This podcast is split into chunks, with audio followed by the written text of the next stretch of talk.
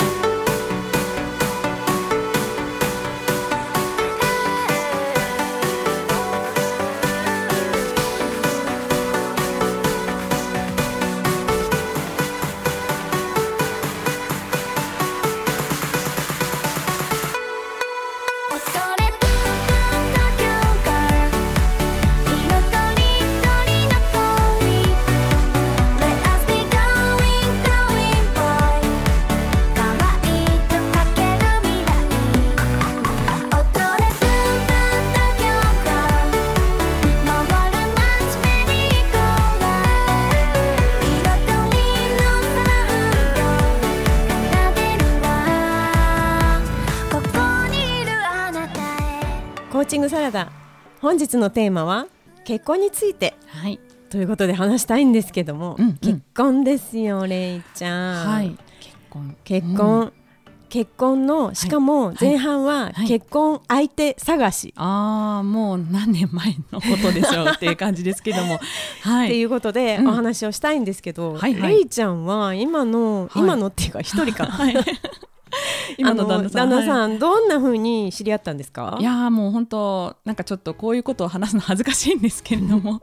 何何？合コンで出会いましたね。合コン？はい。合コンね、はい。い、いよね。そんなにねたくさん行ってたわけじゃないんですよ。なんですけど。はい。たまたまそこで出会った方とっていうことですね私合コンとかになると、もうなんか盛り上げ役で疲れて終わるみたいな感じでしたけどね。そうなんです。なので私もその時幹事役だったんですよ。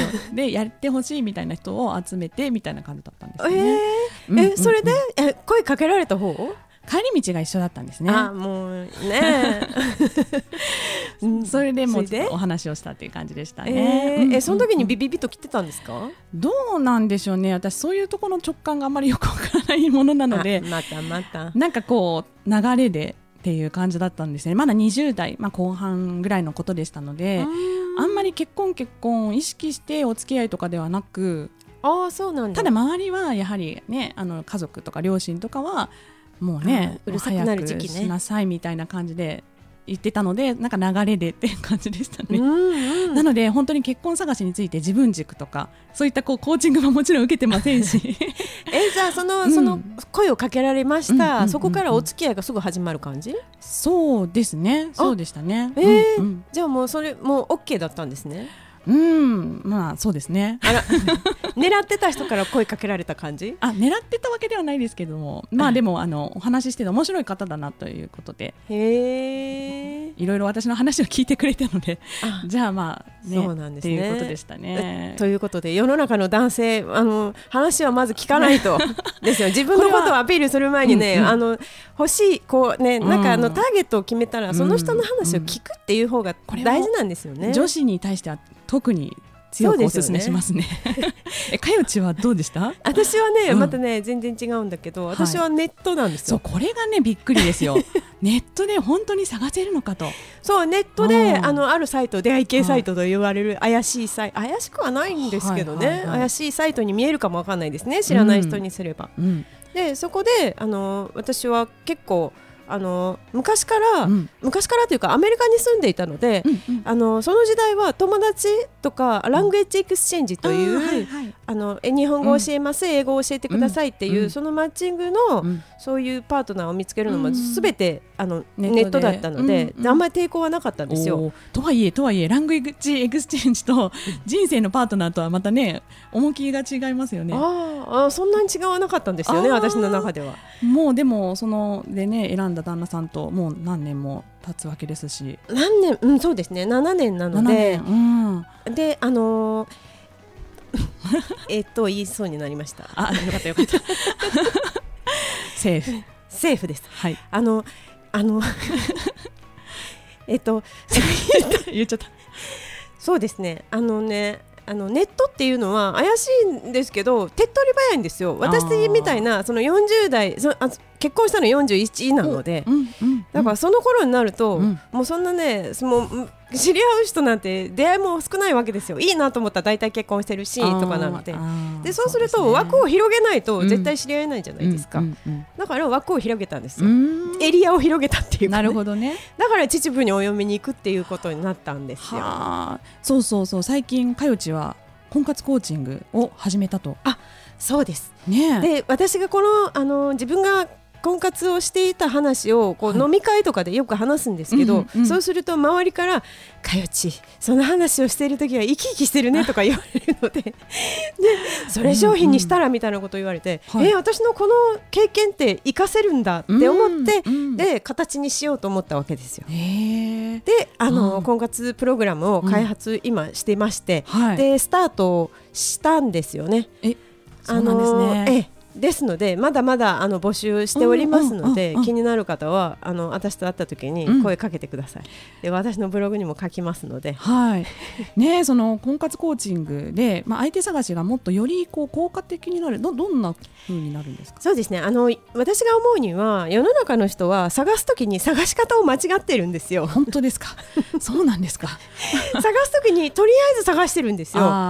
で、うんうん。全然自分の本当に欲しい人とかを明確にしないので、とにかく来る人を待っている状態なんですよそれはね。ね20代の頃の私ですね そう待っていたってね、うん。その自分のドンピシャの人が来るわけないんですよ。そうですよね。だからうん。まずは自分の明確に自分の好きなタイプとかうんうんうん欲しい、その人の像を出さないと。でイメージして、うん。でイメージした人がどういう行動をしているのかっていうのを分析していかないと。うんうんで分析してその人はどこに出没するのかその人はどういうことを考えているのかどういう女性が好みなのか、っていうものをこう割り出してそういうまた話話題を振っていかないといけないしとか。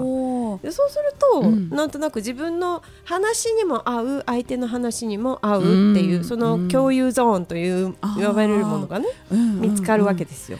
そういうことですね。そうなんですよ。であー。だからあの婚活のねうん。やり方って、うん。あのまあやり方を間違えなければ、うん。ほぼ見つかると私は思うんですよ。すごい宣言しましたね。これでもあの自分自身もその人に合わせることになっていくわけですかね。それともあそれが、うん。それが重要なんですけど、うん合わせすぎると今度は自分が疲弊していくんですよ。ね。そうですよね、うん、だから自うん。分が話していても楽なことを言える、でもうん。相手もこういうことを話してほしいみたいな、うんそういう相手を見つけていかないといけないので、うん。だから何でもかんでもパーティーに行ってる場合じゃないんですよ。自分の好きなタイプの人がパーティーに行くのかっていうところからなんですよ。そうですよね。だからん。私はどっちかっていうとネットとかの方が当てっ取り早いかなっていうのはすごく思ったんですよね。そう。でねみんなねなんか数結婚相談所とかもこの何人いますとはいか何千万以上の,、あの収入の方が何人買い登録してますとかって言うけど、うんうん。うんそれあんまり重要ではなくえて、そうなんですね。だってそういう人たちが全部自分の好みではないはずなんですよ。確かに、うん。だからそんな数よりは、うん。そのもっともっと枠を広げて世界に一人だけ探せばいいのに、はあ。そうその会員数で判断するのがどうなのかなっていうのがあったりするんですよ。これまた深そうですね。そうですよ、ん。だから気になる人はまず 私の私を検索加藤佳代を検索していただいて、うん。あの婚活プログラムに申し込んでいただけると、このお話を存分にお話ししたいと思います。なるほど。はい。ということであの前半は婚活結婚相手探しについてお話をしました。で後半はですねまた結婚について今度は実生活、うん。結婚生活についてあのれいちゃんと私でお話をしていきたいと思います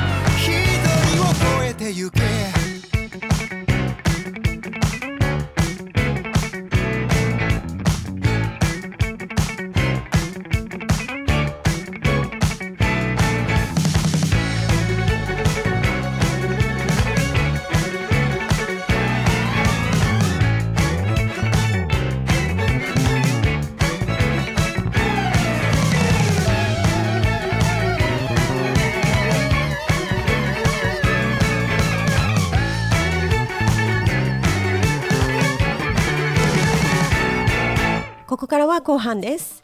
前半は婚活あの、うん。結婚の相手探しについて、あのおしゃべりをしましたが、はい。後半はですね実際に今度は結婚した後うん。結婚生活についてうん。を話していきたいと思います、はい。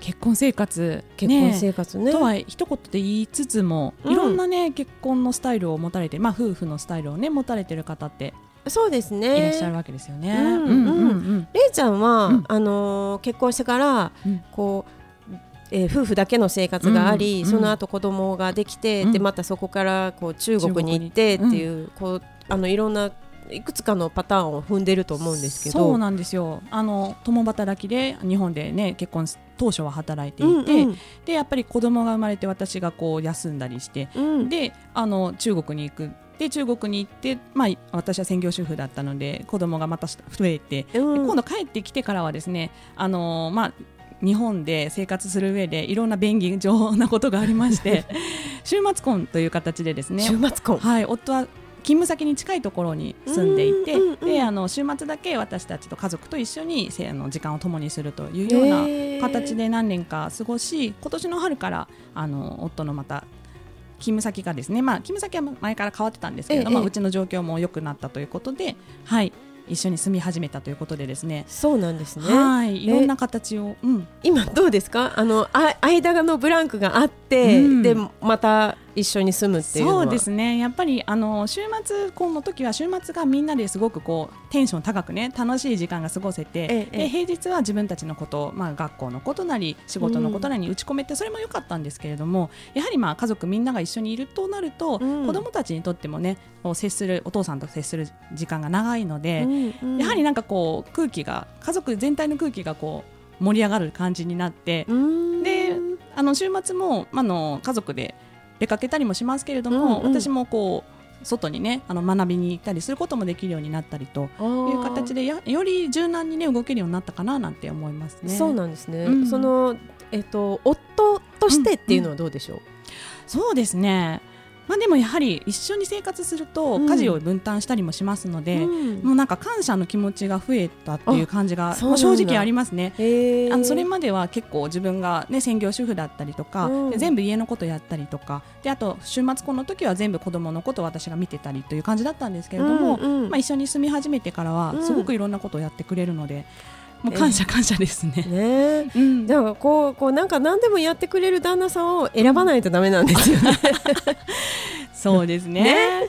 どうどうですか？かよちはスタイル的には。う。ん。スタイル的にはうちもちょっと変わってるのかもしれないですけど、あのもともと結婚した時は、うん。あの秩父の山の中にいたので でそこでだ、うんだうちの主人はあのサラリーマンだったので、うんうん。朝の7時に出かけて行って、で夜の10時半とか11時とかに帰ってくるっていう感じでね、うん。なんかね結婚新婚なのに、うん。なんでこんなにずっと一人なんだろう。しかもあの山の中にっていうのでうん。当初はね、うんあのちょっと悲しかったですよね、うん寂しいというか、なんかそういう思いがありましたけど、うん。今はもう会社を辞めて、うん。で山から降りてきて今道路であの普通の住宅街に住んでいますし、で主人は今自営業なのでずっと家で仕事してるんですよ。うんで私も家で仕事することが多いので、うんうん。ずっと3食一緒に食べてる日が多いですよ。はあ。でしかも3食作ってくれるしね。それすごいですね。ね。はあ。だからなんか世の中の常識って、うんうんこう女性がご飯を作って子育てをして、うん旦那さんは会社にあ会社あの、うんうん。しお仕事をして、うん。でこうあの一般一般的な、うん。あのセオリーっていうんですかね、うん。でそれにこだわらなくてもいいんじゃないかなって私の中ではすごく思ってるん思いますです。よ。結構そういったと一般的じゃないことをすると周りからいろいろ言われることもあるんですよね。うんうんだけれどもやはりここは自分軸ですよね。ね。自分の場合はこうだし自分はこういうふうにしたいしでうん。自分の関係者、夫と家族はこれで納得してやっているんだからええ。周りが何を言おうとそれはそれ私は私っていうふうにね思えるという。そうなんですよね、うん。でそこに自分の中でちょっとした罪悪感とかがもああったりとか、うん。えあの妻なのにこんなになんか手抜いてていいのかなとか、うんうん。子育てもこんなにちゃんとお母さんできてないわとかっていう、この罪悪感がすごく強いと、うん。そこに周りからあなたこんな風にこん嫁なのにこんなやり方をやってんのとかっていうのが、うんうんうん図星だからめっちゃふ振り回されるんですよね感情的に。ね。ね、そこを持っていなければ、うん。あそれでもいいじゃんっていう自己需要ができている人って、うんうん。そこを触れられても何のことはないんだけれども。そうですよね。だからこはうそこに振り回されないように、うん。自分が自分の人生を選んでいくっていうのうんうんがすごく重要だなって思いますよね。はい。えかよちその、ね、今は3食ともにするぐらい自営業同士でご主人とずっと一緒にいるわけですけれども。んですよ。どうですか？こう距離が近くなってからは最初はしんどかったですよね。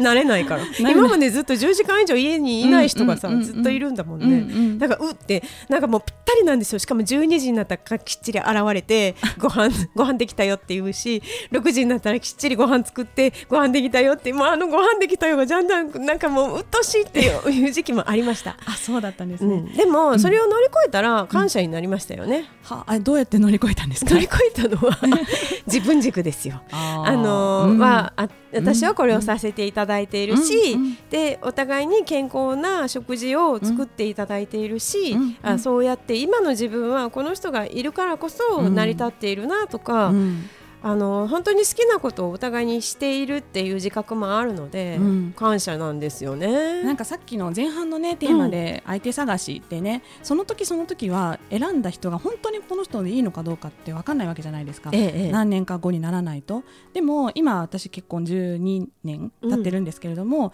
その時ほら流れで選んだって言ってる旦那さんですけれども やっぱりこのせ結婚生活の中での相手との関わりの中でやっぱりこれってどんどん変わっていくというか、うん。自分の選んでる人だっていうふうに思えるようになってくるっていうのはすごく今実感していて、例えば自分が思ってるこうマイルールと違うことをもし彼がしたとしても、ええ。これは何々してくれてるんだっていうふうに私あの考え方をあの、うんうん。なんですかねスイッチするようにしてるんですね、うん。家族のためにしてくれてるんだとか、うんうん。あこういうふうなことを思ってやってくれてるんだってくれてるんだ。そうなんかそのくれてるんだって思うとなんかすべてのことがあありがたいなって思えるしそうですね。自分とやり方が違かったとしてもあそれもあのそういうやり方なんだなって受け入れられたということがあって、そうなんですよね、なんとかしてあこうなんでこうするのよみたいなのになっちゃうと、こっちもなんか文句が言いたくなるんだけれども、何々してくれてるおかげで私はこんなことにできているっていう、そこに感謝がに変わると、うん。関係はうまくいくんですよね。ねなのでさっきのね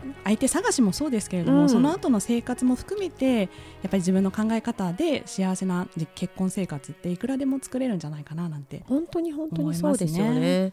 うん。あのキキキリンさんがねあのね夫婦はあのありがたい存在なんですよっていう難があるっていうので、なんかこあうそれでねうん難があるから私はそこをこの関係を続けていきたいんですようん。みたいなことを言われていた時にうん。私もかなり同じようなことを思ったので、うん。そうそう。私はこの人がいるおかげでこう自分がはっちゃけないで、ああるある意味こう、あの理性を保ててるっていうか、すぐどっか行っちゃう人なので、ありがたいですね。感覚で生きてきたので、うん。でも夫婦っていうのがあるから、うん。あお互いのためにあのお互いのためにって思うことがすごく増えましたよね。うんうんね、はい。だからあのやっぱりこれから結婚あの相手を見つけようと思われる方も、うん。相手が今どんな生活をしているかっていうのは外側のことなんですよね。うんうんあのどんなところに勤めているとか年収がどうとか、うん。どうっていうよりももっともっと中身、うんうん。この人がどういうあり方で生きているのかっていうそこを間違わなければ、うん。あのうん。そこが自分に合った人であれば、うん。どんな環境になってもうん。2人で話し合って、あの共有ゾーンを見つけながら、うん。お互い感謝をしながら、うん。あの生きていけるんだと思うんですよね。そうだと。思います。はい。うんというこんなね感動的な話 になりましたが、はい。はい。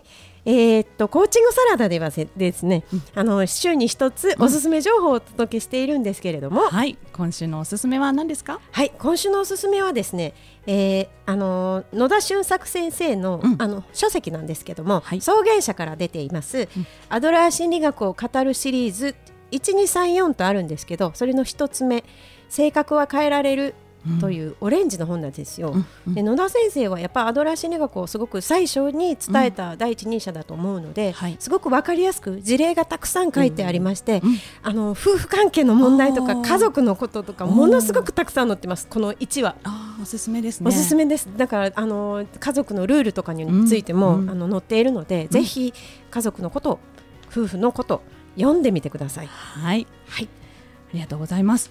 でそしてえっ、とお知らせがありますね。はい、えー、12月12日水曜日にまたまた行いますコーチングサラダお茶会、はい。えー池袋にて10時から12時、えー、かよちとれいちゃんでおも、えーお待ちしておりますのでぜひぜひいらしてください。えーこれは加藤かよひらがなで加藤かよで検索するか、はい。ゆもとれいな .com で、えー後ほどですね告知しいたしますので募集いたしますので、はい。ぜひいらしてください。はい。ということで、はい。えーコーチングサラダいかがでしたか？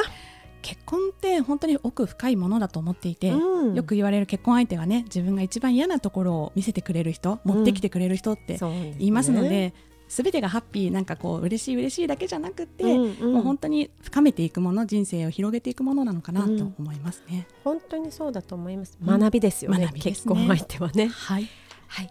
ということで、うんえー今週のコーチングサラダはこの辺りで。パーソナリティはかよちと。れいちゃんでした。それでは皆様また金曜の夜にお会いしましょう。良い週末を。